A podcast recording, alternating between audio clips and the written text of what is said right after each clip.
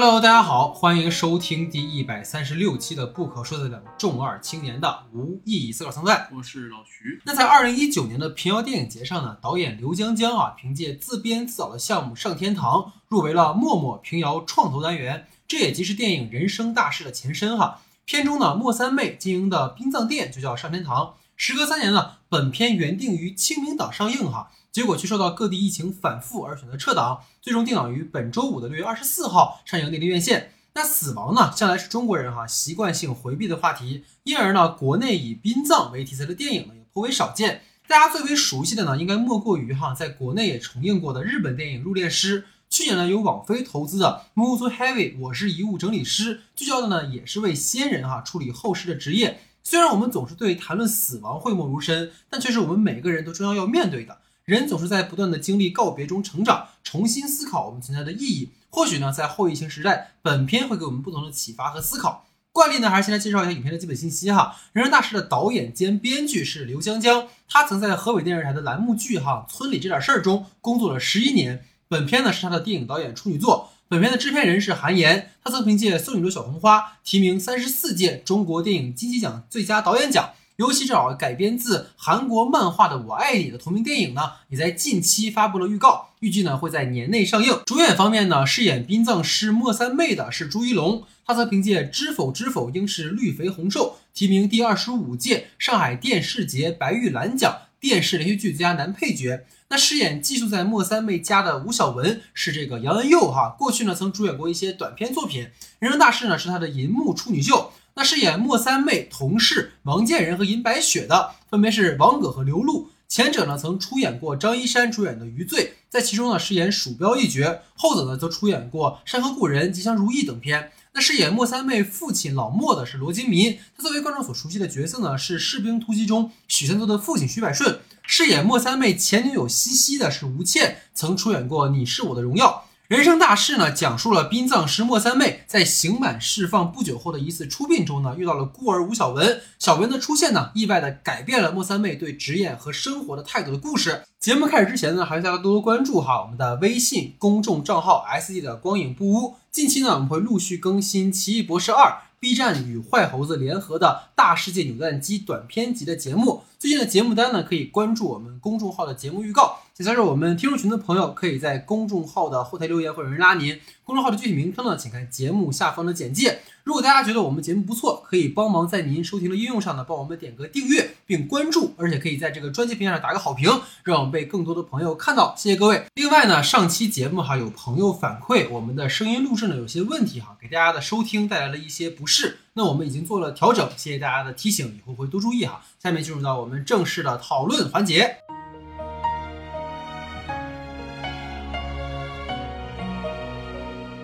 好，下面进入到我们的正式的讨论环节啊。那今天的第一组话题呢，是由老徐提出，老徐请。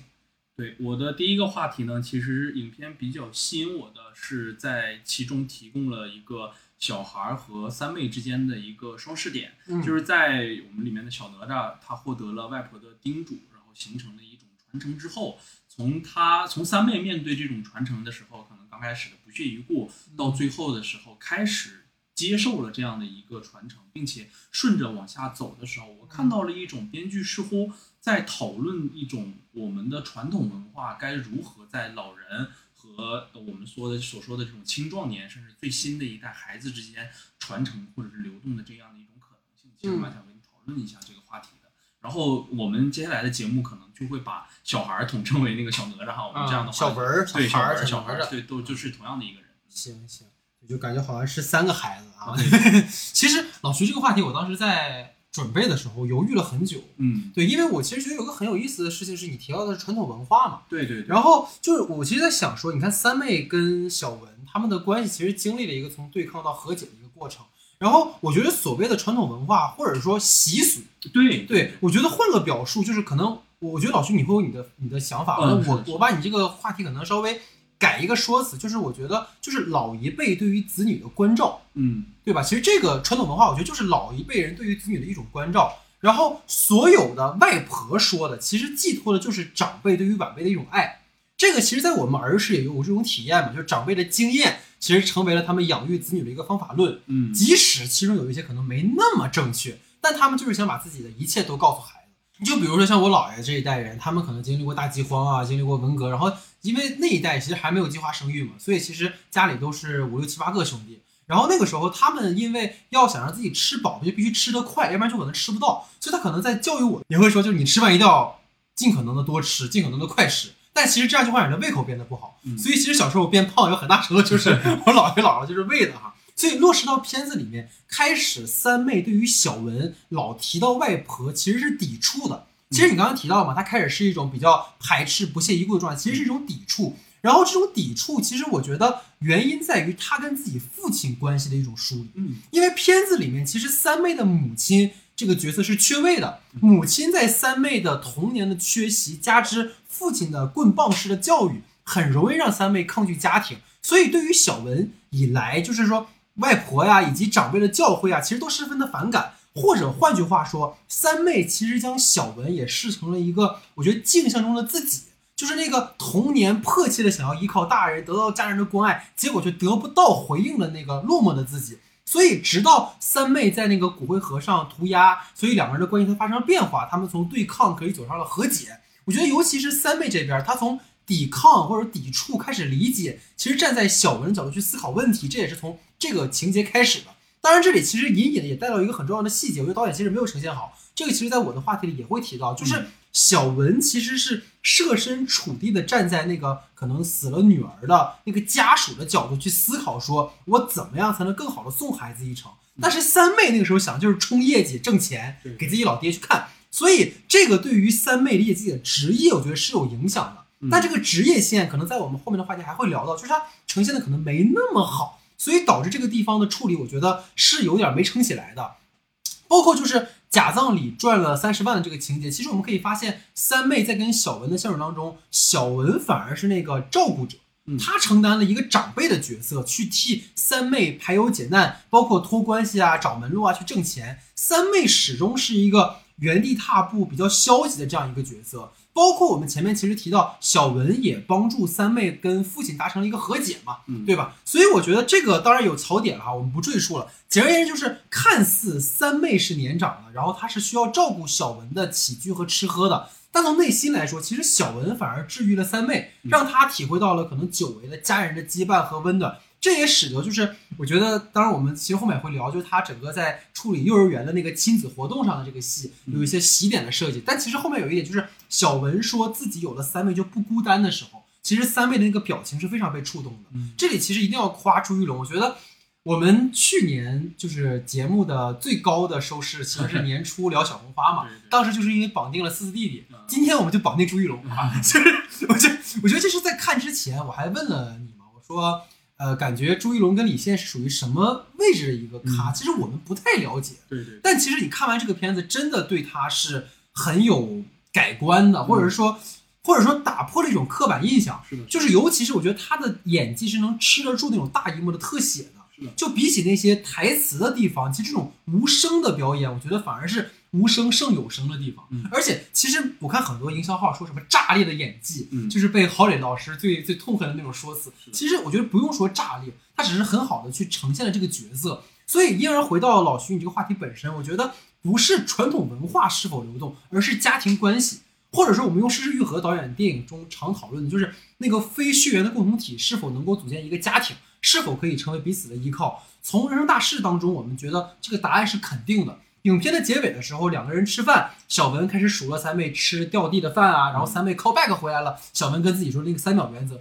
其实是说明此时三妹已经完全接受了小文的身份和刚才我说的那个镜像中那个过去的自己，我觉得他们的关系是和谐的，所以这也是我的看法。其实我我是在这样想的，就是我觉得无论我们说说它是传统文化也好，或者是习俗也好，嗯，我觉得首先我们要把它具象化一点，因为有可能啊，就是当然还是推荐大家全部去看完影片之后再来听我们但是考虑到大家可能看完之后记得不太详细，然后我们需要把这个。强调一下，就是我们所说的这个传统文化也好，习俗也好，其实就是说吃东西要细嚼慢咽，包括他说的三秒原则这种，其实它是一个非常生活化的一些细节。我们能够观察到，其实导演是非常对于这些。呃我们的老一代如何和我们现在这一代进行相处的，我们去看到它的时候，就会自然而然的形成一种比较贴近的感觉，因为我觉得这是扎根于我们每一个中国人的成长历程中的事情。究竟什么是传统文化，有非常多无数的定义，但是我觉得蕴藏在我们呃生活里的那些独有的细节，就应该是我们的传统文化。嗯然后我想最强调的一件事情就是，我觉得呃导演非常好的是观察到了这些生活化的细节。嗯那么对于这些细节的处理是需要一个落点的，它嗯不仅仅在于呈现上面。所以我觉得它非常有巧思的一件事情，就形成了这个流动性，也可以说是一种结构吧。就在像借由你所说，其实建构起了一种人物关系，包括呃三妹和小文之间，其实刚开始的时候是三妹单方面的对于小文可能有一个较为抵触的心理或者抗拒的心理啊，所以觉得你说的那些东西，哪怕是继承于你的呃祖辈，但是对于我而有道理对，即使是有道理，我也接受过这一趴，对但对于我来说没有这么太大的吸引力。我觉得你赶紧把你饭吃完可能他爸爸以前也这样。啊，对对对，就像你说的嘛，可能父亲之前也对于他是这样的，所以他可能在心里来说，对于这个事情是比较抗拒的。但真正有意思的一点，我觉得是在他的落点之处，就是当我们两个的关系由着呃视线的发生，呃，还有一些感情上的变化之后，我们变成了一个看似是共同体的一个关系的时候，那么这种传统文化又会形成怎么样的一个传递？我觉得它有两重意思。第一重意思就是我们之间形成了像你所说，我们形成了一个非常好的关系的时候，嗯我们拉近了的时候，那这个传统文化我也可以接受了。我觉得对于我而言，我自己的看法是，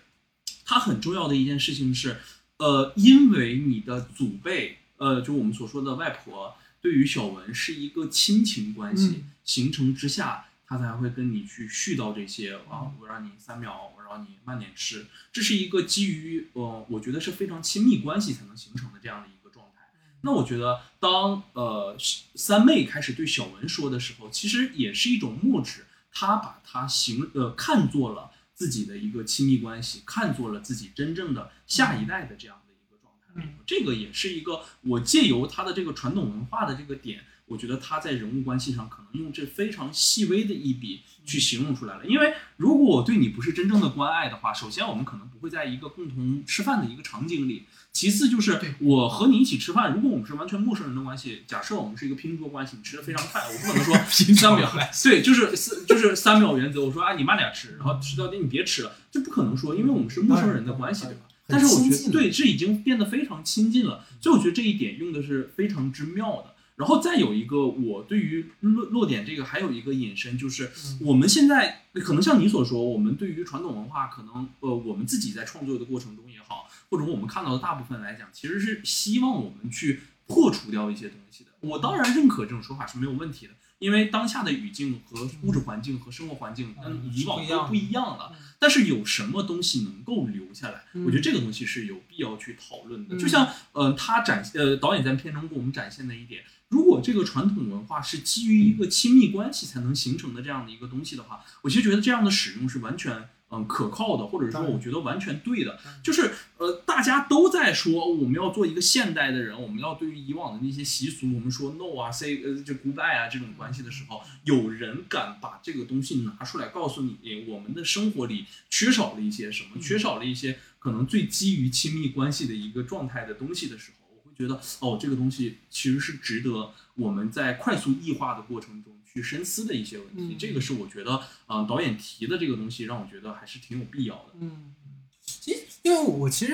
真的是很久没有，就是比如说话题出来之后，就让我想了很长时间。因为我在想传统文化到底是什么，因为这个词很大。对，当然了，对，就所以为什么我刚才把它具象化成了一个所谓的习习俗或者是说一个关系中的一个，因为如果传统文化，比如说像《熊人少年》也是传统文化，对吧？就对就很大。所以我刚我刚才其实我觉得老徐你也可以想，因为我觉得今天的这个讨论，当然我们可以讨论影片本身，其实它也可以延伸到我们自己的关系。嗯，就我刚才其实想，你刚才说的很有意思，就是如果我们俩是拼桌的人，嗯你怎么样我都不会在乎。对对，所以我就突然想到一个什么，就是有有一年，我记得是当时我刚看完了贾木许的那个《咖啡与香烟》，啊，然后那一年是应该是一八年吧，就是我去丹东找你玩的时候，然后咱俩坐在那个江边儿，你记得吗？然后咱俩在在喝咖啡，然后你牙齿一根烟，嗯我当时不把烟啪就给扒了吗？啊然后我说会致癌的，这其实就是这种感觉嘛，就是这种。我就很好奇，你有没有类似于这种，比如长辈对你的，或者是说就类似于这种？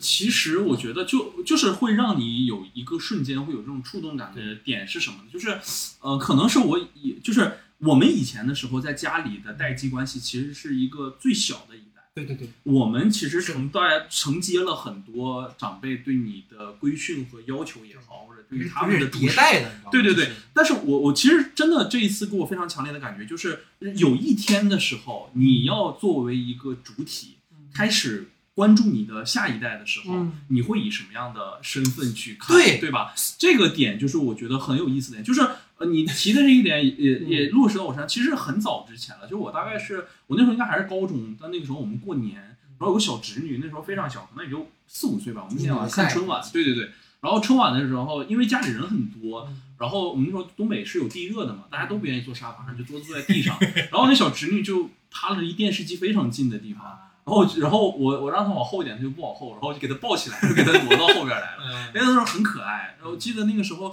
我好像还在 QQ 空间里吧，还发了一张照片。好古早啊！对对对对对，就是很早很早，我觉得应该是在一二年或者一一年的十年前的事情。就其实会有这种感觉，就是说，因为我刚刚就在想，你刚才提到这个点，就是当我们成为了外婆的那一代人的时候，就对于我们的下一代、再下一代去思考这种关系，我们会不会成为那种经验主义者？嗯，就你懂吗？就是我们会不会成为那个我的经验才是你做事情的一种正确的方法？嗯，就我们会不会变得固执？对，这个是我会思考的。对对对，但我觉得很有用的或者很有意思的一点，就是在于经验是不断迭代的。没错，就是我们会慢慢慢慢去总结，我或者是根据我们的科学的观念也好，或者科普也好，我们慢慢慢慢的去发掘我们生活中的某些细节，或者是你说习俗也好，或者传统文化也好，什么值得传承。什么应该去传承？就像对对对，应该什么被淘汰？就是可能在我们以往的时候，大家都吃饭比较快。那么到接下来的时候，我们给下一代的传承就是，哎，可以稍微吃慢一点，对吧？我们也有可能会变成自己当时不太喜欢的。对，所以就是感觉就是好像最后都会成为自己讨厌的人，然后对，但也不是讨厌的人啊，就打引号的讨厌的人的感觉。嗯，所以这是我们第一个话题啊。好的好的。然后其实第二点就是关于呃影片中出现的一个喜剧的部分，想和你讨论一下。嗯，因为我其实，在刚开始的时候。看到这个片子的时候，就是说后疫情时代的治愈之作嘛，然后包括呃，他说了很多关于殡葬行业的事。其实我的预期里会是一个较为沉职业剧是吗？对，较为沉痛的这样的一个一个剧一个剧情的一个设置或者一个类型的一个设置。但是我在真的看完之后，我其实发现整个影片的基调还是比较欢快的，而且里面出现的很多的喜剧效果，我其实觉得它。第一是不是很俗？当然就是 call back，呃，就是 cue 一下某两个，对吧？喜剧团体，就是他们的喜剧经常会让我们感受到 非常的反感，或者是烂俗，会玩一些那种很烂的梗。但是在我们这里的时候，我其实发现它的整体的喜剧效果其实用的并不烂俗。然后其次就是他在核心关于死亡的主题上的表现的时候，经常是会在很深刻之后，立马就给你打破掉这一层看似非常严肃的这样的一个死亡。就是我觉得主创们好像一直在试图消解一种根植于我们内心深处的一种对于死亡的一种严肃感。我不知道你去怎么看待这样的一个问题。就好像提到这个话题，就会让我其实当时在写的就会想到当时在。比如讨论记忆啊，或者讨论酒鬼的时候，好像就是谈到关于生死，就会变得特别的，就是严肃啊，或者是说，也不是说严肃吧，就是它会让我们变得更加的谨慎，嗯，然后会带动你很多的情感。然后我我要先说一件事，就是里面的喜剧的点，我就因为我跟老师看了一场嘛，就是我们后座有一个女的，从头笑到尾，就就我开始，而且她是看了第二遍的啊，真的吗？嗯，她就是知道每个都是哦，对对，她一直在旁边说。就震惊！但是，但是，其实你知道，虽然他可能一直在笑，会有点破坏我的观影体验，但是你知道，这么长时间没进电影院，你反而觉得那个很舒服，舒服是很舒服的。就尤其大家一起笑的时候，那种共感的感觉，其实是很……对我其实觉得，你如果去破坏掉那个共感的话，你就成为了里面那个把它视为很严肃的对对对对对对对对对，反而是有趣的，就是观众的笑和片中的耍宝消解了。那层严肃，这也是在于我们当下的环境所导致。这个当然，其实如果不是这样的环境的话，可能以往的时候我们都很放松的一个状态去看这个片子的时候，你不会有这种是的，是的，是的，尤其是经历过一些事情之后，对对对。所以我觉得可能讨论到这个喜剧本身嘛，其实你也不用，哎，没事儿，就是麻花，某花就是恶心人。对，就是在麻花是这种喜剧，其实霸屏很久之后，我觉得大家在二零一四一五年看到《夏洛特烦恼》的那一刻是惊喜的。嗯，但其实它奠定了一个我们对于喜剧的一种理解方式。嗯，就是似乎喜剧就是那个把镜头对着人，然后他一直在做一些奇怪的行为啊，然后台词啊，这种方式才是喜剧。这当然是喜剧这种形式，但它可能并不是属于电影的一种形式。嗯，所以我说，可能真的很难得在《人生大事》里面看到了一种属于电影的喜剧的表演方式。其实你也也会提嘛，就是导演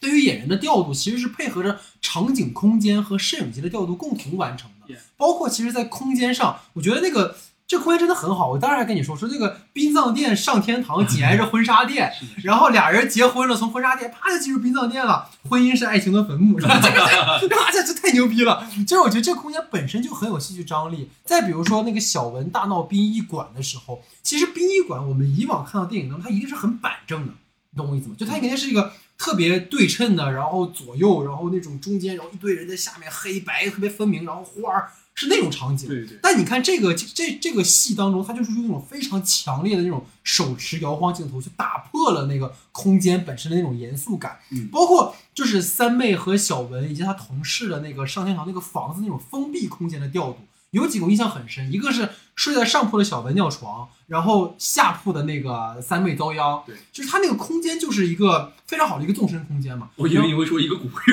对对。然后，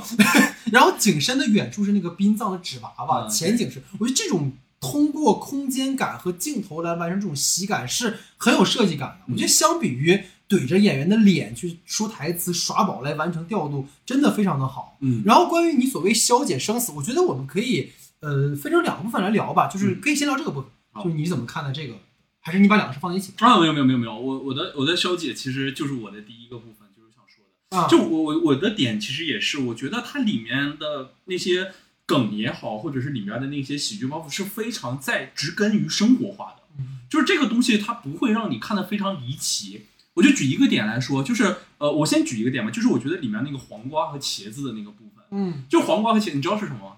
黄瓜和茄子啊，就是那两个扎小人儿的那个娃娃啊啊，那个当时小文进去的时候说，我好害怕，我他们两个在我有点睡不着，我我特别特别担心他们，然后他他就说，你那个娃娃是不是叫就有一个名字叫豆角吧，豆拐啊，对对对对对，你那个娃娃有豆角，那他们俩也是有名字的，一个黄瓜和一个茄子，然后你发现很牛逼，就是他接下来所有的在家里的场景的时候。那个黄瓜和茄子都在，就睡在睡在他旁边，他旁边。对对对。其实黄瓜小那个茄子他们是葬礼中的一个很重要的环节，就扎小人儿。其实，在我们视为是非常阴森的一件事情，或者是我们就这么直白的说，它在传统的恐怖片类型里头，它一定代表着是一个非常惊悚的元素和恐怖的元素。同学麦纳斯里面也有啊，对啊，对啊，对啊，对，就是这种。但是他他把这个东西做到一个非常童真和拟人化的。它就是一个娃娃，你们为什么要把它看得那么严肃？它不恐怖。角度不一样。我把它视为一个黄瓜和一个茄子，它就会变成一个孩子的玩具。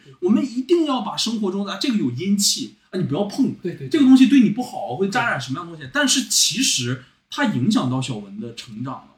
他对于他而言，他把这个东西消解了之后，他就变成了自己生活里的一个部分。对，我们的现实生活中就是存在着很多，我们会把某些东西仪式化、严肃化和高价值的一个状态。但如果我们真的把它消解，它就变成我们生活中的一个黄瓜和茄子的时候，它什么也不是。对，这就是我觉得它很棒的一个。这个说的非常好，因为我觉得让我想到一件事，就是我一直不理解的事情。因为老徐，你是你也做摄影师嘛？其实有一个点是国内的。电影剧组或者电视剧剧组很多的组里面有一个不成名的规定，就是女生是不能做镜头箱或者做苹果箱的。啊，对。就我觉得这就是一个非常，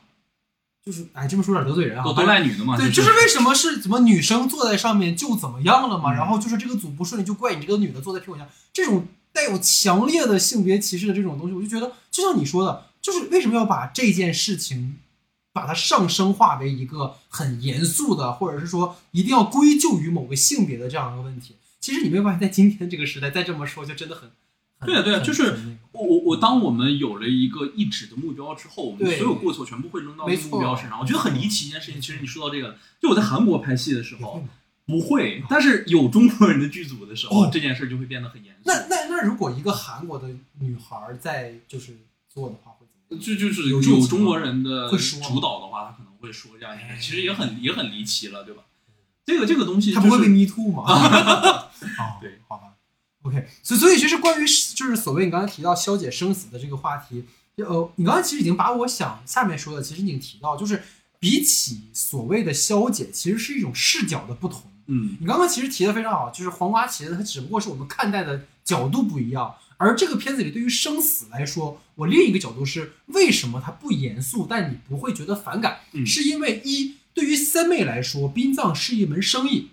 就跟 G 一里面我们看到九九 S 面对的一样，他们见惯了生死了，反而对这一切有些麻木，或者是司空见惯。就比如说那个。那个那个，在一开始说死了那个女啊、姑娘的那个那那一家人，后面不是跟着一堆殡葬的那个那个人，就是说我要给你孩子处理后事。对其实我我有一个，就中国的医院啊，你观察医院对面一定是兽医店。对，就是我我小时候我记得我问过我父母，就是为什么医院是救人的地方，为什么对面就是一排哦，成排的那种兽医店呐、骨灰盒店啊？我说中国太不吉利了。但但实际上好像。就对于他们来说，就是一门生意嘛，就嗯就并不是说我们不尊重死者，反而是人生大事，对对吧？可能是这种感觉。然后就是对于小文来说，他为什么对生死的态度不一样？就是因为他是个孩子，他不能理解生死，或者是这么说，当然有点好像小朋友什么都不懂。但是其实他们对于死亡的恐惧，对于他们本人有充满无限可能的未来来讲，尚且很遥远。就是对于他们来讲，我我当然我看到了我外婆的死，可能我会理解这个东西，但是对于我个人来说，我离生死之间这个距离其实太过于遥远，而我没有办法真的明白。就可能对于小小小文来讲，我外婆的去世只是缺少了一个我陪伴的人，但是实际上你真的让我去理解生死是什么，可能对于他俩还没到那个程度，嗯所以我会觉得。对于这两个视角的选择，因为你刚才也提到双视点嘛，嗯导演就可以用比较诙谐的、轻松的方式来处理，而且看到很多情节让我觉得很像是情景喜剧或者像 sketch，我总觉得。嗯但这个后来我发现，这导演其实做编导的时候就做过类似的工作。嗯他那个村里那些事儿好像就是有很多情景剧的这个桥段，所以我就觉得，比如说让我很捧腹的那个亲子会上，小文跟隔壁那个婚庆店小胖演送葬的场景，哎，这是我儿子，跪，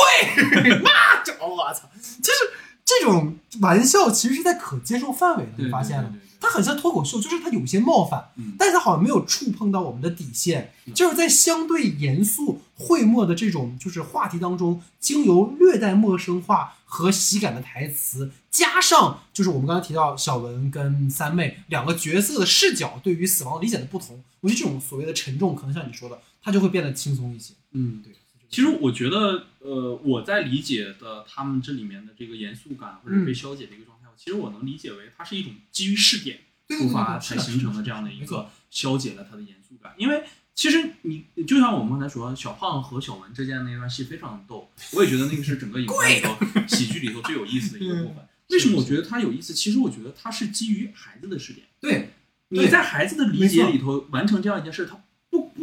不触犯你，也不冒犯你，你不觉得这真的是一种很童趣的画面和很诙谐的状态？嗯你不会有任何的不适感，你说哎，我就这怎么能这样呢？不会有这样的状态的。就包括我其实引申下来有很多，还有一个就是骨灰盒那一段，就是他画了的骨灰盒，嗯它其实营造的就是基于视角带来的这种不同的冲突。第一层是，呃，我的就是对于三妹来说，我的就是等于我的商品被人修改了，然后这件事情在我理解里其实是非常严肃的一件事情，但它变得不严肃了，这就定下来一个基调。其实它是里面出现的，我们可以说是第二次葬礼，但第一次如果算外婆的葬礼的话，这个其实应该算第二次葬礼，嗯但它是和呃三妹和小文之间共同经营的第一场葬礼。没错，但对于这个第一场葬礼，它就来了一个反转。对，它的反转是在第一层，三妹觉得哦，这是一个商品。嗯那么在小孩子看来，我其实是基于我觉得死去的是和我一个可能同龄的人，所以我在我的世界里，我理解他，嗯我给他最好的礼物就是我给他画一幅画，嗯我画一个跟他最接近的东西身上。但是换到第三层的时候，当三妹惴惴不安的把这个东西拿到了这样的一家人面前的时候，这一家人看了看三妹，又看了看他背后的孩子，才会发现这样的东西其实是最需要的一个东西，对是一个同龄人之间的慰藉，它一下子赋予了更多重的意义，这就是基于试点带来的一个变化。对，那么我觉得接下来还有一场葬礼非常有意思，就是那个看起来很魔幻的那个老头儿，三十万那个老头儿，那个那个活人葬礼，对对，活人葬礼的那一场，他的视角是我活着，你们在活人的视角里给我办一场最宏大的婚礼，我想要什么？我想当皇上，对吧？呃，葬礼葬礼，就是我想当皇上，我想要一个最至高无上的、最热闹的葬礼。那么以前的时候，就是皇上的葬礼的时候是要嗯全国连丧的这种状态，是吧？那好啊，我们就给你办这样的一个葬礼。所以你看他的那个葬礼是极其浮夸和夸张的。也在里面营造营造出来了非常多的喜剧效果，就是他们的家人来到了现场之后，哎，我操，你们在给活人办葬礼，所以又形成了一个非常诙谐的这样的一个闹剧。但是在这个诙谐的闹剧之后，我们要想的是，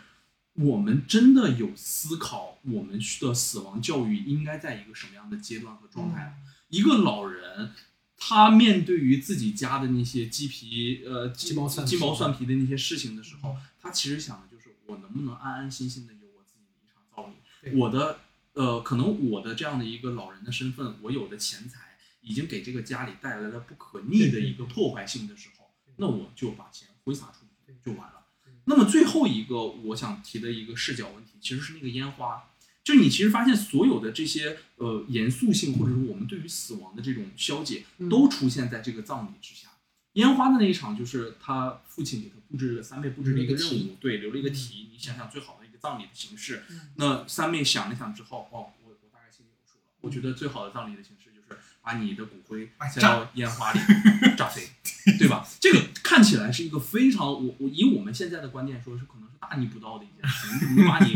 父亲的骨灰直接 扬到天天上是？哪是扬了呀？对，但是。我们要理解的是，里面有一个很重要的事情，是一个重星星的人的那样一句话，对吧？就是你死去的人，他会在天上关注你；你爱的人，他也会在天上关注你。那么父亲就和天上的星星和那一个呃，就是随空消失的烟花一样，都变得一起。它在你的身体的每一个环境之中，和你融入为了一体。这就是我觉得很精巧的一点。我们对于葬礼的这个本身，可能理解是非常严肃的。非常庄重的，我们不能笑，对吧？不能有任何的感情在这样的一个婚礼上。但是当我们啊，对，在我们的葬礼，对对，sorry sorry。但是真的去面对那场葬礼的时候，我们是否每个人都做好了十足的准备？导演一直在借由这不同的葬礼推演出来一件事，就是我基于试点，我要把你的每一场葬礼给你翻出一个番儿来。对我告诉你，对于至亲之人来说，对于孩子来说，或者是对于一个童真的试点来说。我们理解的葬礼应该是什么，对吧？这个其实我我前段时间也在网上看到一个很经典也也很有意思的一句话，就是说我们的人生其实就是一场宏大的葬礼，我们慢慢慢慢的都要走向死亡。那其实我们活着这七八十年的时间里，不就是一个给自己预备的葬礼的这样的一个环节？我觉得里面的说的也好，就是让死者可以安心的死去，生下来的人好好的活着，这就是一个最重要的事情，也是一个葬礼需要完成的一件。事情，我就觉得，呃，看完整个影片的时候，我自己内心的感触是，呃，殡葬行业也好，或者葬，呃呃，或者是我们听到他们的宣传宣传的时候说的很多关于什么，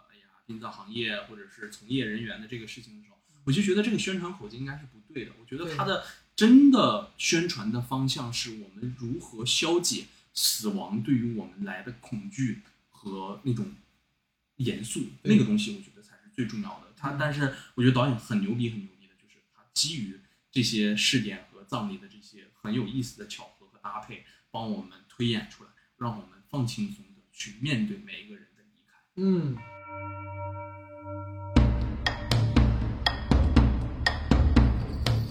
好，老徐的话题之后呢，进入到我的话题时间啊，因为其实刚才老徐也提到了啊，这个片子的宣传语呢，其实关于国内首部殡葬题材的电影。但其实大家可能不知道，就是如果你们看一下豆瓣的话，六月二十四号和《人生大事》同天上映的还有一部电影，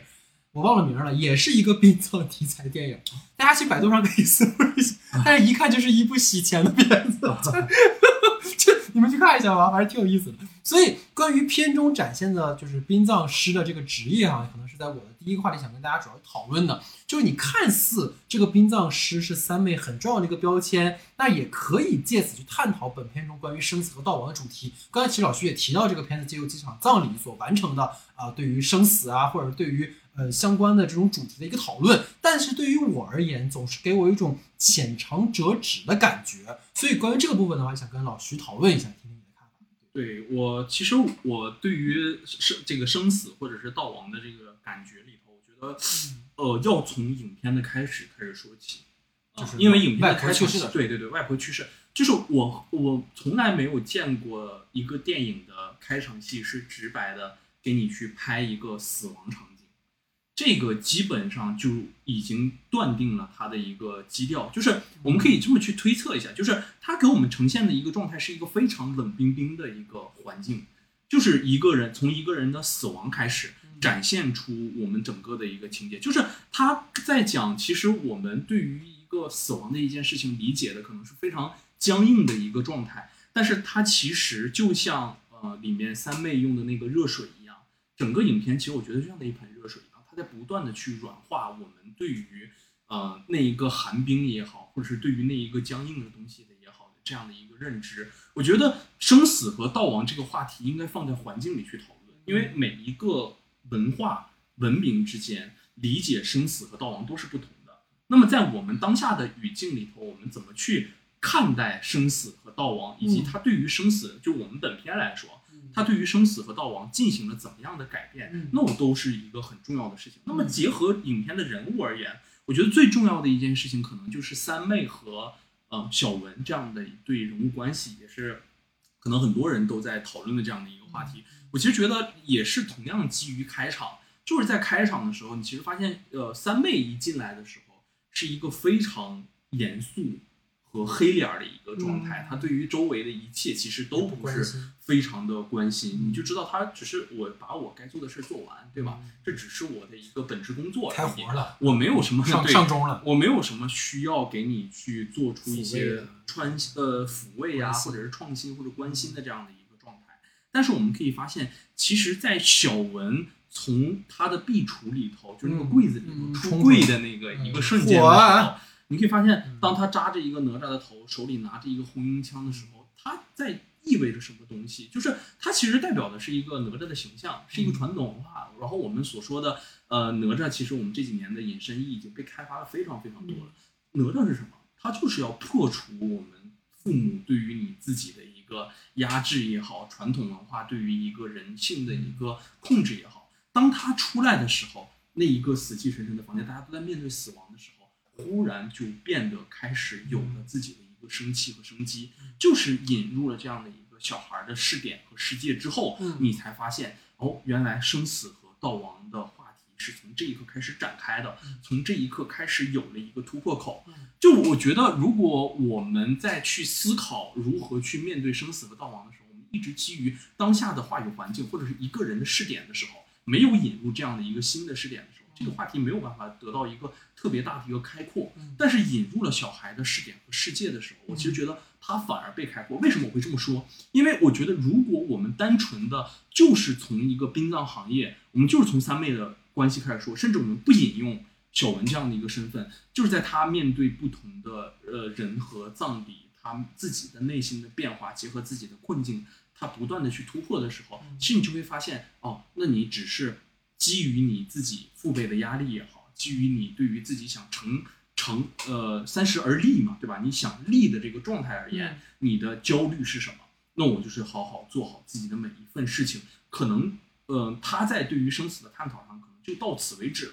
但是我觉得引入了这样的小孩的试点的时候，反反倒使他对于呃生死也好、葬悼亡也好这样的话题有了一个更开阔的环境，因为你相当于和这样的一个孩子一同去面对生死和悼亡的一个话题。你从一个完全新的一个并没有灌输什么是生死、什么是悼亡的孩子身上引入对于这个话题的看法的时候，其实发现。它能让我们的世界世界，就是那个眼视眼眼睛的那个视视力的视，能够扩得更宽一些。嗯，我觉得先先可能在追问你一个讨论的东西吧，再说我想聊的，就是呃，我能理解你说的哈，就是说可能小文的试点，当然有有你说的这个含义，包括他刚才我提到那个他在葬礼上大闹啊，然后包括他整个跟外婆的关系，但实际上我觉得他只是给了你一个一个形式。你能理解吗？就是我，我在我外婆的这个就是可能刚去世的现场大闹了一番，我在这大闹了一番，然后我在那儿又搞了一下，好像他在呃破坏，从视觉上来破坏我们对于一场严肃葬礼的一种态度，但实际上他没有给我们再多一点的东西，嗯你懂我意思吗？就是它像一个一个景观一样，嗯在这个场景景观当中，他完成了你所建构的这种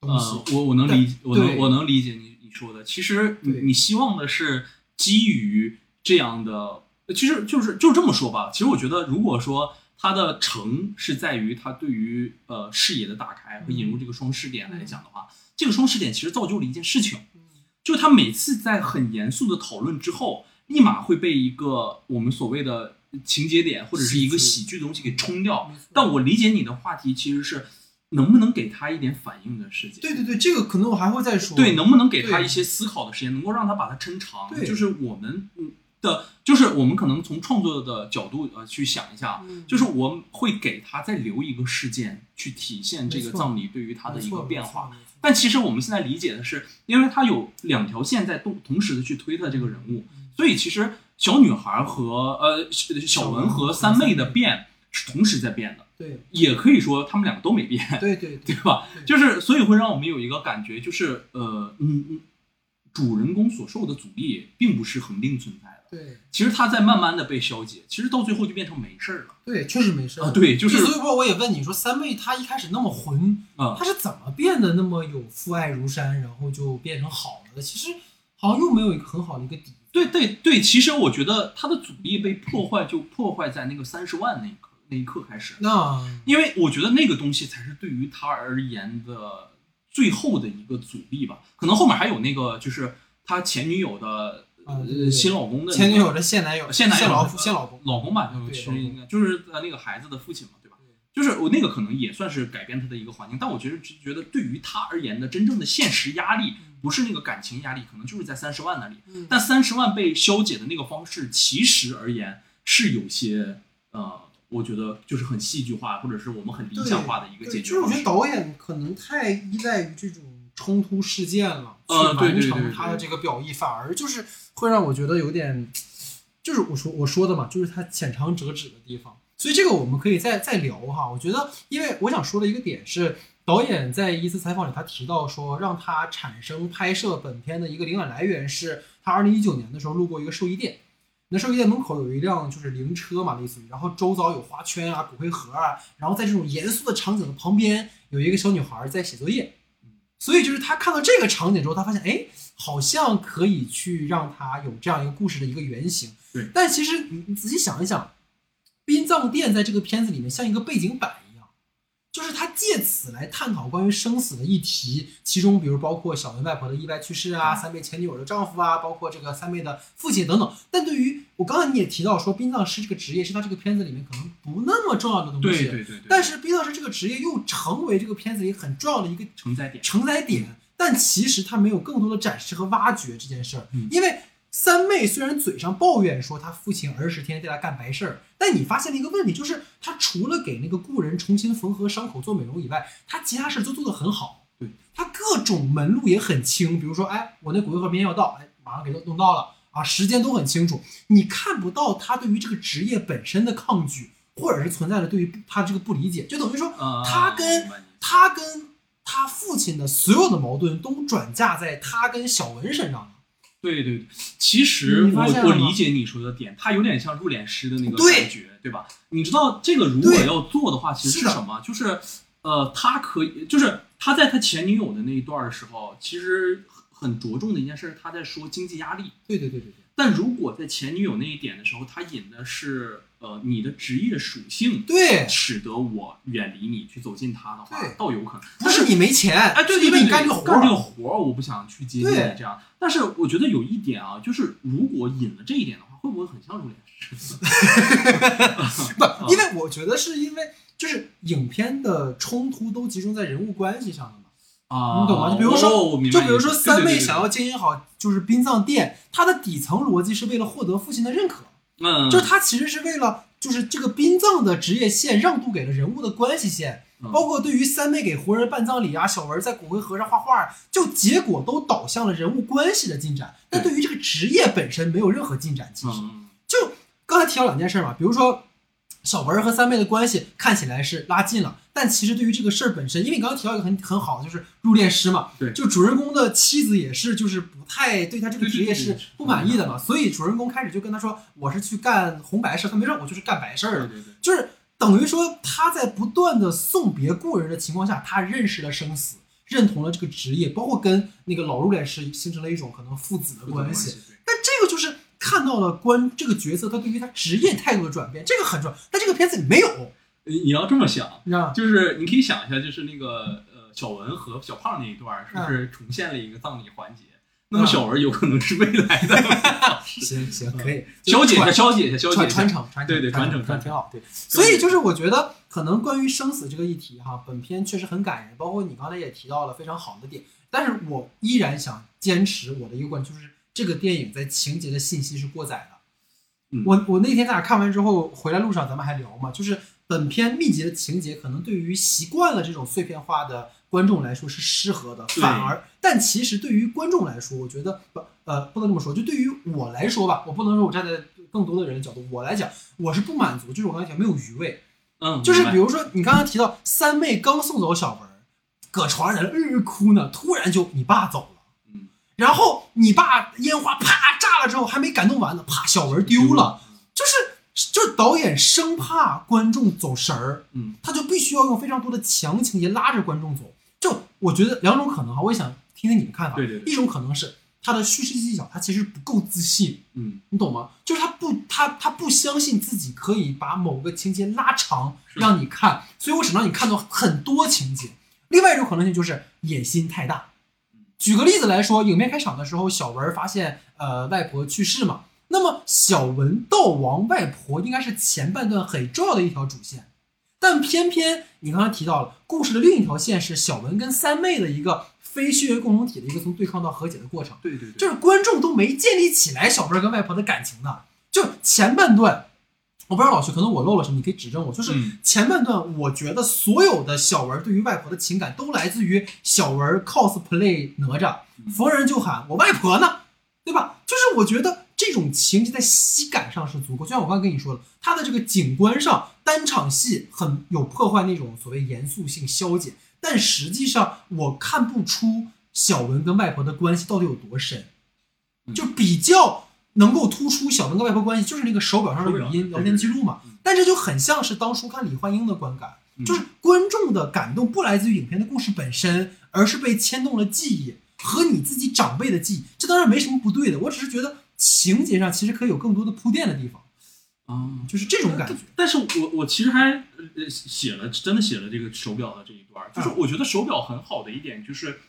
它像你所说，它其实前面的时候给了你一个记忆的这种延续的一个状态，但是我觉得它。在处理手表的时候，但并不是说那种很想拿手表打动你，嗯，告诉你这是一个很重要的东西，而是他在最后的时候又引了一个三妹想去把这个东西复原的一个状态。对我觉得他如果能真的作用到这个程度的话，他其实反倒还会变得有意思一些。这是我当然我个人的，但是前提是我我就是对不起啊，我可能稍微吹毛求疵，就是我我我觉得我没有在影片里的，就我这么说吧，我跟我呃家里老人的关系都很好，我很爱我的姥爷，但是。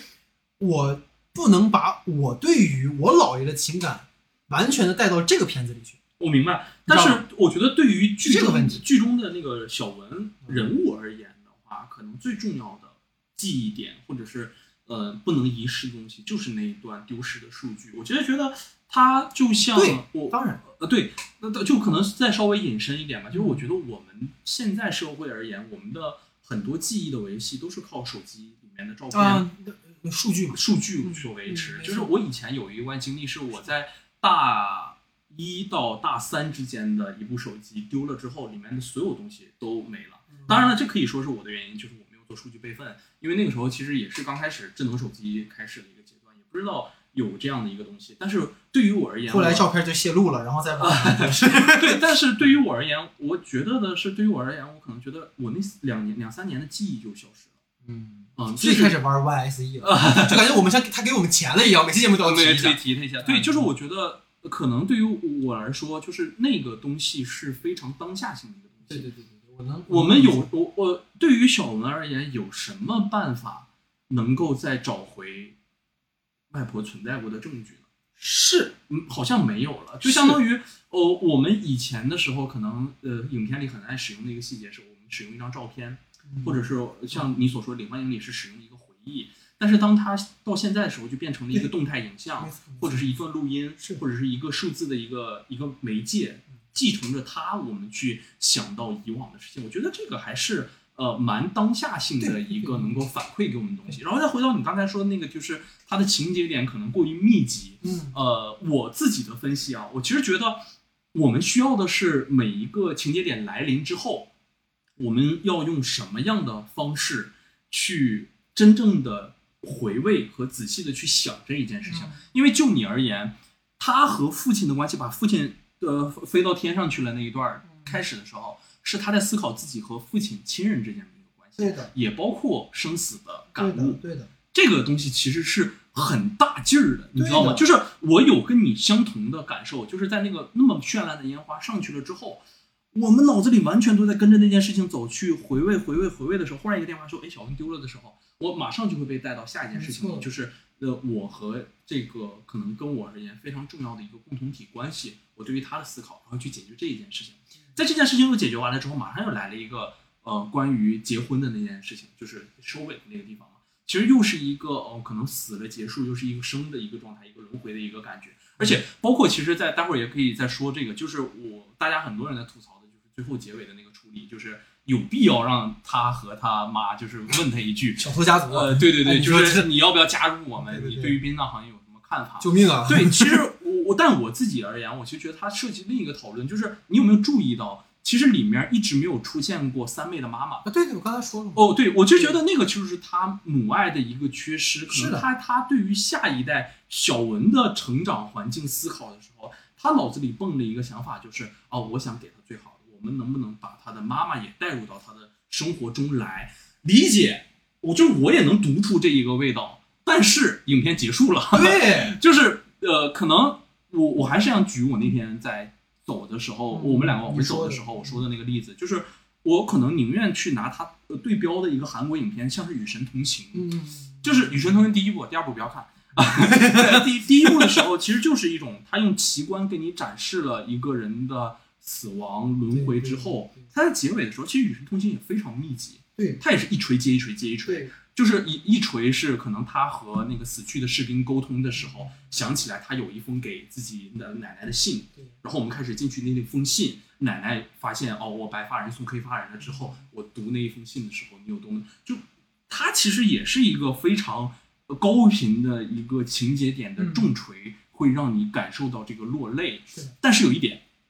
他的呃所有的重锤其实基于一件事情，我只对一个人物关系来来来 call back 这样的一个来完成这样的情节递进，就是这个死去的孙子和奶奶之间的关系。那么在我们这一部人生大事的最后里的时候，其实发现的是多重递进，嗯，他同时解决了呃三妹和父亲，三妹和小文，小文未来的成长环境，这就会让你觉得我好像在结尾的时候看了太多的信息涌到我的身上来了，所以我会有一些不适感。这就是我理解的两个结尾，但是我为什么会拿它和呃《与神同行》去做对比？因为我觉得《与神同行》就是一个不需要思考的片子，嗯，你只是需要感受它，然后体会到这样的一个工业环境是怎么样的一个状态。我能理解的是，《人生大事》绝对会有递进的一个空间，但是我觉得它是线下里头现当下的中国电影里头非常需要的一部分电影，就是啥？它标准且完整。这是我觉得它很重要的一点，就是我们可能在以这是应该是一个最低标准，但是在现在的环境里头，完成这个标准的影片，我宁愿称它为一个不可对呃不可缺失的一部影片。对对对，所以我觉得，嗯，在讨论这个影片的时候，我我宁愿去拿它和一个较为工业化的、较为能够重锤式的那种一定要让你落泪的影片去对比。但我有可能不太会希望把它和《入殓师》这样的。但但是你知道啊，就是有个最，你刚才提到这个非常好，我觉得有最大的问题就是为什么《女生同行二》不好看了？因为《女生同行二》开始回溯那三个神过去的事儿。对对对，你懂吗？就等于说三妹就是那三个神啊，然后小文是那个那那个男主，但是最后你就发现他其实他这不是第一部只讲男主的事儿，嗯，他第二部才开始讲那三个神的事儿，所以你看，但是人生大事里是把两个事儿都全插一起。其实老徐，我觉得包括跟现在在听节目的朋友，我想说一个事儿，就是在讨论中国电影的时候，你脑子里总是会有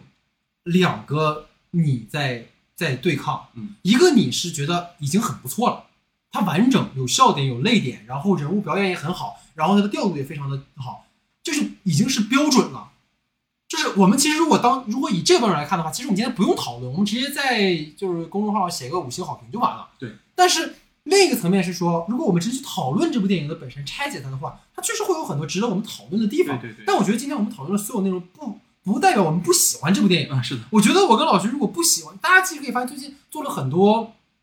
特别节目。对。没有做过很什么电影相关节目，就是没有电影可聊了。所以就是在这个情况下出现这部电影，昨天其实我们看完之后最大的感受是，终于可以，终于终终于出了个节目，对的感觉 啊。所以这个可能是一个，包括其实我觉得老徐今天说的都都很好。其实最后我想有一个点，我之前好像推荐过，就是有一个日剧叫《人生删除事务所》，就它其实里面就跟这个片子里面的那个点很像，就是这个点里小文寄托自己跟外婆的情感链接是手表里的聊天记录。人生删除事务所里，其实就是苏达跟熊猫两个人，其实是通过在人死后接受别人的委托，去删除他们生前的电脑里的信息、网络上的信息。其实这个是很相似的一种呈现，所以这个我觉得，呃，可能是这个片子跟我说这个剧，大家可以比着看看。其实就是老师说的一样，就是在今天如果没有那个可能我们说一天一秒钟那个软件的话，其实可能好像对于我来讲，你这一年经历了什么？你可以记住几个瞬间，对。但是你要真的每一天的话，可能确实是需要那样的一个东西。大家可以如果有这种软件的 APP，可以来找我们推广。我们不介意，想钱想疯了，你知道对。所以这个是我们的第一个话题哈。然后 我们第二个话题哈，其实我在这个片子里跟老徐讨论呃这么多哈，其实有铺垫关于生死啊，关于这个情感关系啊，其实好像发现这些讨论在过去我们的很多的电影和剧里都有讨论到，它只不过是一种延续。但接下来的这个话题，其实是我在近三年，或者说可能在后疫情的中国电影当中，我第一次看到了一个我觉得完整的对于一个城市的一种展示。所以我想讨论的这个点，就是关于本片中对于城市景观的展示，或者我们用营销号的话，就是武汉的烟火气。我觉得由于可说或者不可说的原因，本片中虚构的这个架空的故事空间，如果大家看的话，这个片子里是没有明确告诉你它是哪一年的什么时候的。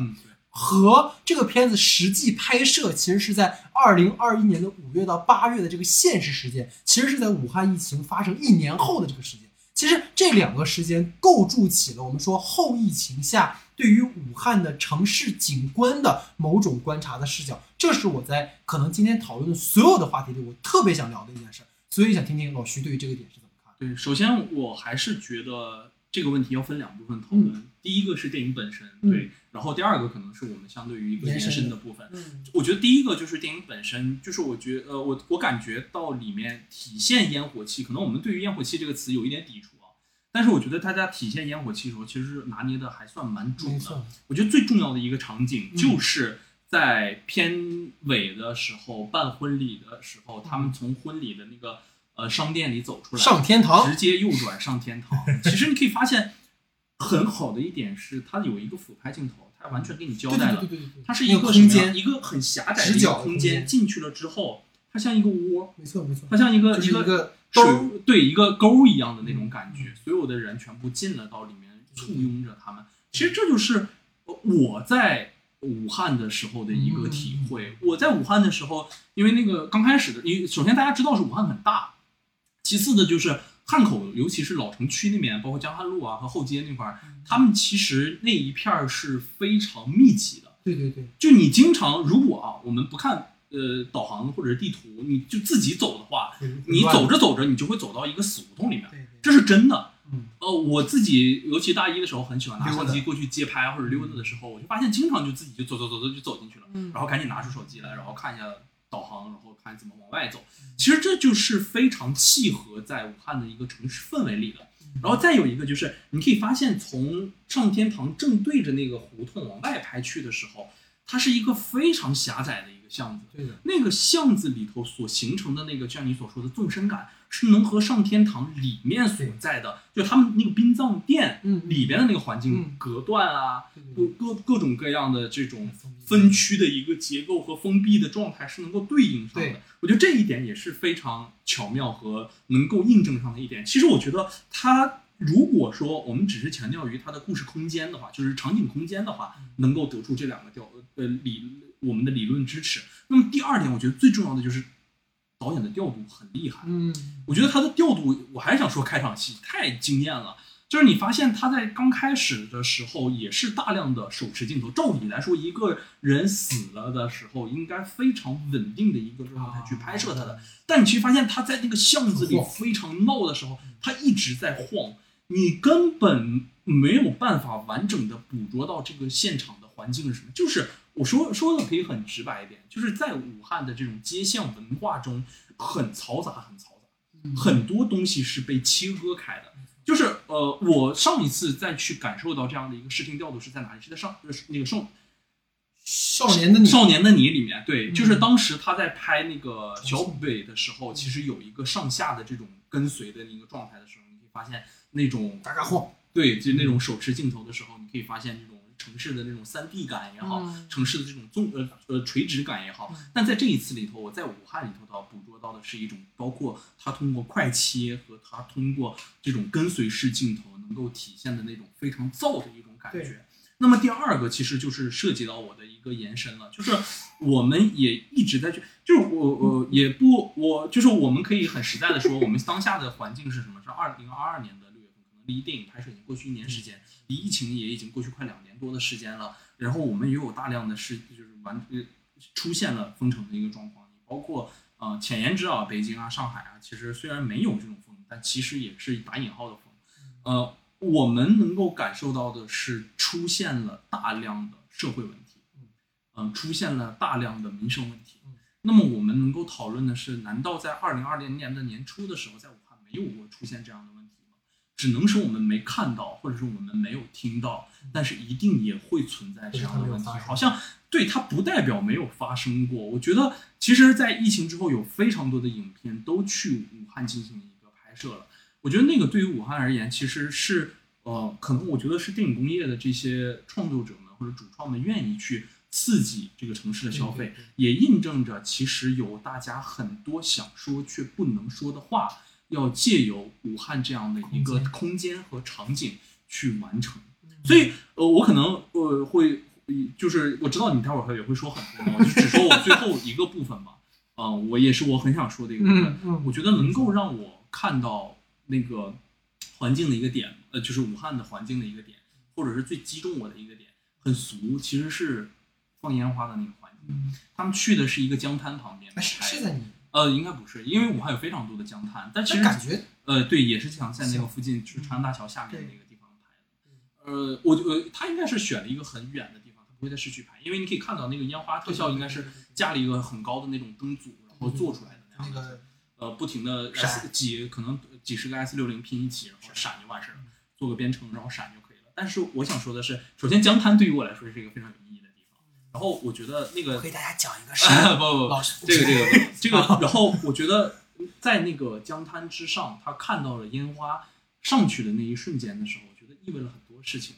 就是我觉得呃，不仅仅代表着他的父亲的离世是那个巨大的烟花，其实有很多人他们的离世都被寄托在了那个烟花之上。是我觉得那个是很重要的一个事情，就是呃，不代表着这些人去世了，他们就消失了。我就觉得，当他们变成烟花在天上的时候，其实也在默默的注视着我们，所有的事情都发生了。是，而且烟花散去，但是那些事情其实没有过去。对对，所以这可能是我觉得，哎，就是这个话题，我当时在想的时候，其实跟老徐也在说，就是因为我现在这两天因为反派一直没更新嘛，嗯然后回听他以前的节目，他就他就之前在跟随机波动聊的时候就说一件事，他说他说现在自己反听自己五六年前说的话，真他妈敢说，就感觉。然后，然后，然后，我记得当时那个是随机波动里面的主播就还提到说，他就也是听自己以前说的话嘛，说这些话是能说的吗？就是好像感觉在今天你说什么都会有点不好讲的感觉。但我们其实就是，我觉得我上次节目我其实也在跟那个嘉宾聊，我说其实是我特别想做，就是网网飞的那个关于 N 号房的那个那个纪录片，因为正好最近也出现了一些类似的事情。但是我一直觉得这个关联性好像在你不了解事情全貌的时候，你去聊是很，呃，是很。怎么说呢？冒犯的对，呃，不是很冒犯，就是你没底，也是当下的对你没底，然后你不知道你在今天聊完这个话题存档之后，过了十天之后会会怎么样？嗯，虽然说我们不是那种等反转的吃瓜群众，但是你也会担心你的话是不是不够全面。对，所以在今天这个事情，其实我我觉得在讨论这个话题的时候，老徐刚刚已经把这个片子当中的，其实我想说这个片子里几个小点，就是它的很多纵深当中，你看到导演非常强烈的对于这个城市的一种。一种关照，嗯，它里面有非常非常多我很熟悉的，因为我二零年年末去武汉待过很长时间，就是我非常熟悉的街道江汉路，然后它的那个街景的空间，包括小文丢了的时候，他们去了那条路，就是江汉路往那个东边走，那个有一个小吃街的那个那个位置，我记得是那，所以就是我有非常非常多的那种即视感的感觉，就会感觉到导演其实非常的注重这个城市景观的展示，因为我刚刚也说，就咱们其实，在二零年年末的时候那期。呃，跨年的节目就是在武汉录的嘛，对吧？其实我我当时，我觉得导演在这个片子里面的很多的空镜或者是过场戏一闪而过的街景，其实如果说呃像老徐在武汉待的时间，一眼就认出来是哪是什么地方。然后大家其实也都知道武汉在疫情爆发的初期经历过什么。我觉得当时，我想可能这个话题我不会聊那么多影片内容，因为刚刚你提的已经很好了。就是二零年到二一年，就是跨年那天晚上，你其实是是离开了嘛？当时有有些别的事情。呃不，我是二一年的时候离开的。二零年的年年末，你是最后一天走的吗？你跨年没跟我们一起过。呃，对对对对。你，当时已经就是那天，就为我为什么跟你三十一号的凌晨？对，为什么跟你分享那一天？就是那天晚上在那个江汉路上非常挤，嗯，就是拥挤到那种感觉，就是。所有人都在那个江汉路的大屏幕前去看那个大屏幕，去倒数、欢呼，气球往天上飞，然后全是卖小吃的那种嘈杂的那种声音，你知道吗？然后就是仿佛一切都没有发生过。就如果你们大家回看一九到二零年武汉跨年的那天晚上是完全一样的氛围。但其实疫情在那个时候已经悄然开始扩散了，只是那个时候我们不知道。不知道。所以回到本片，其实。相较于故事本身，我很欣赏导演对于武汉这座城市的一种关注，就是我们似乎终于在关于武汉的电影中看到了真正在生活的人，而不是说宣传中的一些符号，也没有在歌功颂德。它讲述的是个体的生命的经验和旅程，它给你讲述的就是三妹的那个拥挤的房间里的故事，这个是非常珍贵的。因为相较于那些大家都懂得的电影啊，我就不点名了。你看到的其实是一些被模糊化、集体化的一个标签，他是医生，他是患者，但是你没有看到人本身。其实我在这个片子里面有一个非常强烈的感觉，是三妹的那个殡葬车穿梭于武汉长江大桥，穿梭于城市的楼宇间。我知道这可能只是一个过场镜头，这可能只是我的过度解读，但我觉得这构成了故事文本外的另一层意义上的悼亡。嗯，就是对于二零年被无辜卷入到疫情中的普通人的一种祭奠。我觉得我最近，刚才其实也提到，我说最近看到一则丹东的新闻，其实最近还发酵的挺厉害的，就是一个女士，她拿着社区的许可，在符合规定的情况下，带着父亲去取药，但在这个过程当中被执法者拦下，然后发生冲突。这其实只是我们能看到的，但其实如果大家关注新闻的一些碎片，你会发现丹东的公共交通已经停运三个月了，但是最近。好像说是恢复了，但是解放了。对，但是关于其中百姓的遭遇的报道是寥寥的。我们能看到很多辽宁省的疫情的这个数字，好像是还行，控制住了。但是我们所关心的其实不是数字，而是那些个体的遭遇和困境。我觉得比起清零，那个人的遭遇更重要。其实再聊就不可说了啊！我觉得说回人生大事，我想再分享一个小故事，就是我去年其实写了一个跟武汉疫情相关的一个剧本嘛，我一个老徐看过，就是。其中有一个情节是真实发生在武汉的，就是二零年初的时候，一个初中的男孩，他的父亲因为要经常来回于华南海鲜市场，所以感染了新冠，然后没多久呢就在医院去世了。然后这个男孩的母亲和姐姐也相继感染住院了。然后这个男孩从年三十到十五就靠着几碗泡面活着。后来万幸是母亲和姐姐都转阳，就转转阴了，回家了。但是父亲的骨灰盒是直到七月份才拿到手的。然后他们本来想说。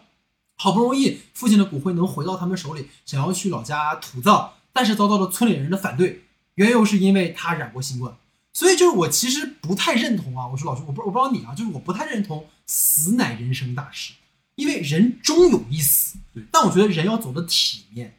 体面和人生大事不一样。我觉得体面是对先人和生者都有了尊重，但是遗憾的就是在很多的现实情况下，我们看到太多的不体面。当然了，疫情当前，我们讲体面，难免会被批评说你没有大局观。嗯，但是。解决疫情难道不就是为了让我们活得体面吗？如果说我们为了防疫让人们过得难，甚至连活着都难的话，那么请问我们做这一切的意义是什么？所以这可能是我在这个话题里想跟大家讨论的吧。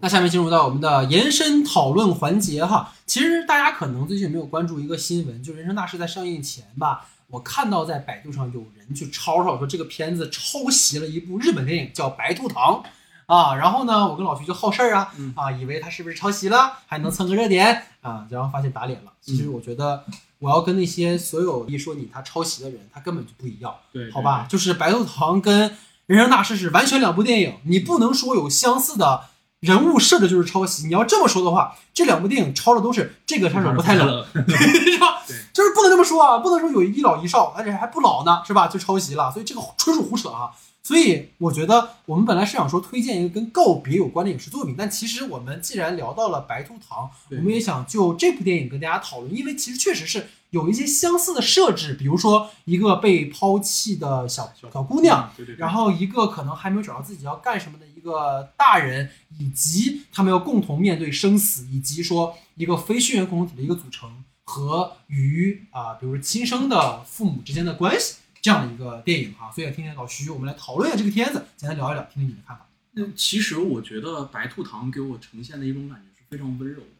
我因为我觉得他们两个很重要的一点是存在一个双向治愈的一个关系，这个点其实是非常重要的，就是女孩辅助着这个男生，嗯嗯呃男的啊男主去找到了人生的大吉对大吉，辅助他去找到了人生的一个目标或者是目的。然后大吉也给了这个女孩一个足够的关怀和爱，包括如何辅助她的一个成长。其实两个人互相都有取舍。我觉得《白兔糖》里头一直在在大人的世界里也好，去强调的一件事情就是，你要为了你抚养一个小孩去舍弃多少东西。这一点其实是我觉得很重要的一件事情。其实他在贯彻的一个思路也好，其实就是你就因为你要去承担这样的一个责任。你一定是有有所舍弃的，但是你收获的是和一个生命和一个共体共一个个体共处的一个很美好的时光，这对于你来说是不能错过的。就你发现大吉在那个女孩面前的时候，永远都是一副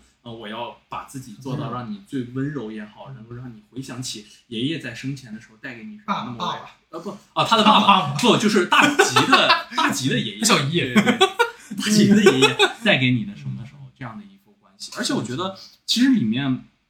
嗯，在这样的一个互相治愈的关系之外，他讨论的是和人生大事完全不同的一件事情。他在讨论的是女性遭遇。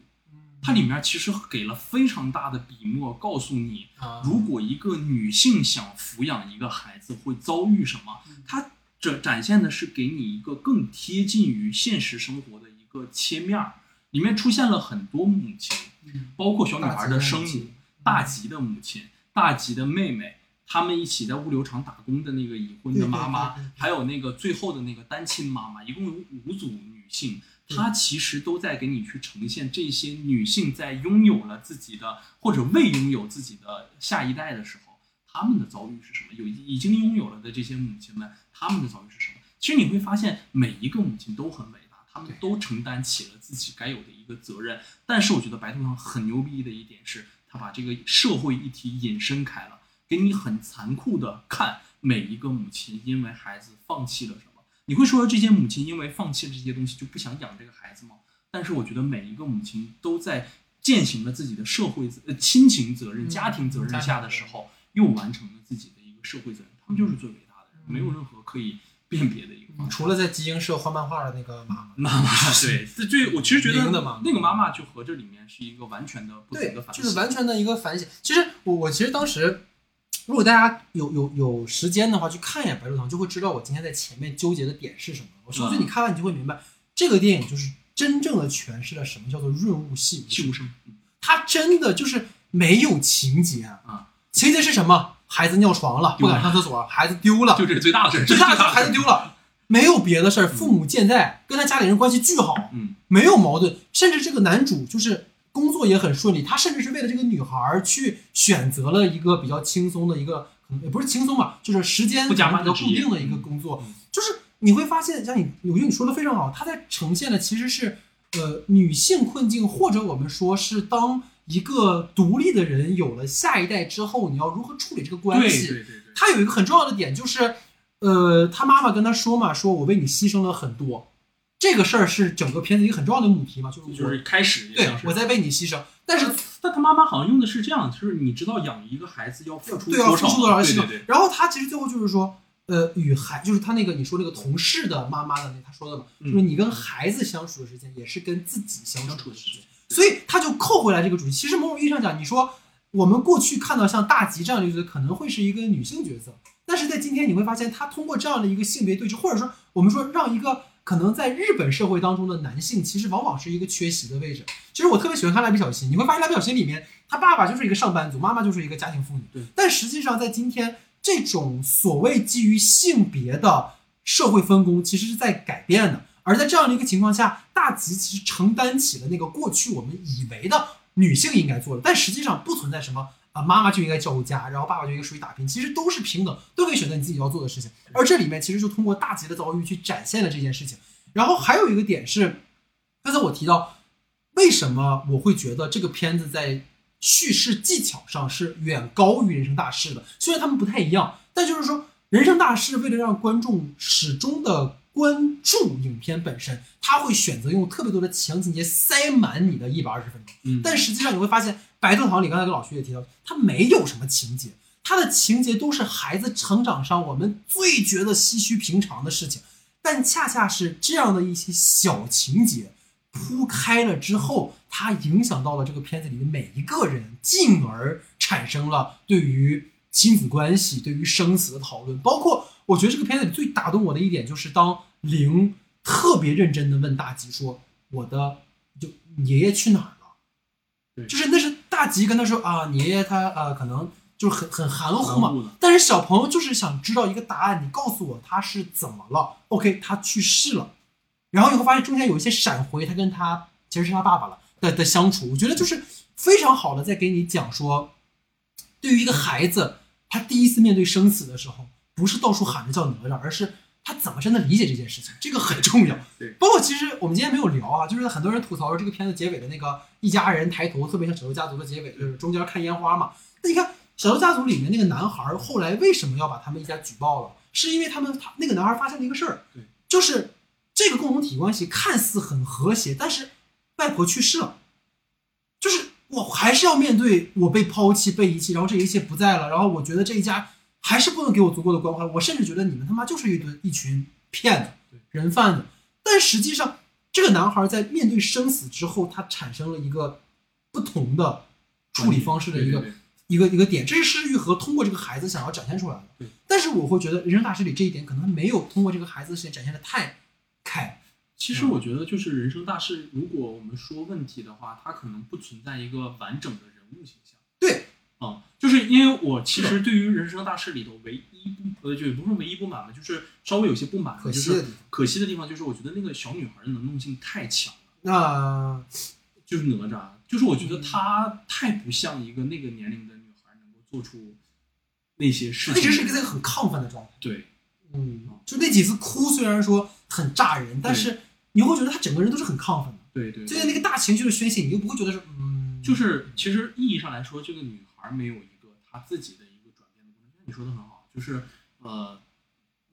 小偷家族里头，当奶奶去世之后，那个男孩他会发生一个大的转变。那么在这个里边，那个小哪吒小文对于他来说的时候，没有一个非常大的他的压力和状态。对对，这个东西其实还是蛮缺。就除了那个认呃认可三妹为自己的亲密关系父亲